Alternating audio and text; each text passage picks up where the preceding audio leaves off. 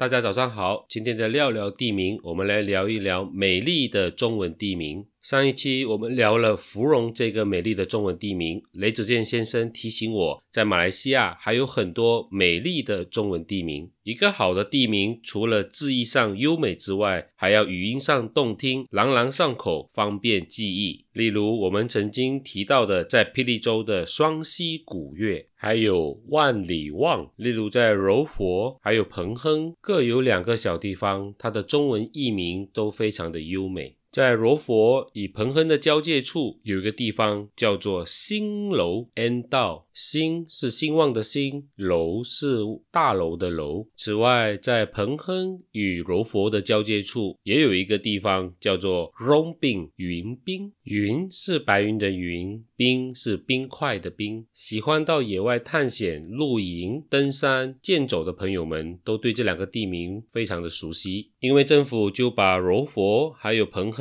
交界处的这一大片原始热带雨林命名为新楼云冰。国家公园，单单读“新楼”与“云滨”这四个中文字，当然很难和国家公园联想在一起。但是，一旦和国家公园联想在一起，那是四个字就非常有意境了，仿佛原始森林里的树木茂密高大，如欣欣向荣的万丈高楼。鸟瞰这一片原始森林的云海，就如冰淇淋一般的美丽。另一个美丽的中文译名地名，就是霹雳州的 Langong 玲珑。中文里八面玲珑的玲珑，玲珑这个地方四面环山，地形呈半月弧状。原来早期当地的华人是用灵冈表示这里很多丘陵山冈，后来改成玲珑。无论是发音和字义，还有意境上，都是神来之笔。霹雳州还有一个地方叫夸拉库饶。中文译名为鼓楼，虽然这个地方是一个渔港，但是用鼓楼来音译枯绕，实在是让人发思古幽情啊。我们熟悉的吉隆坡旧古仔路古仔拉姆，曾经一度把枯仔音译成古斋，斋是书斋的斋。很可惜，这个古斋这个地名并没有被流传下来，反而现在大家都是用古仔。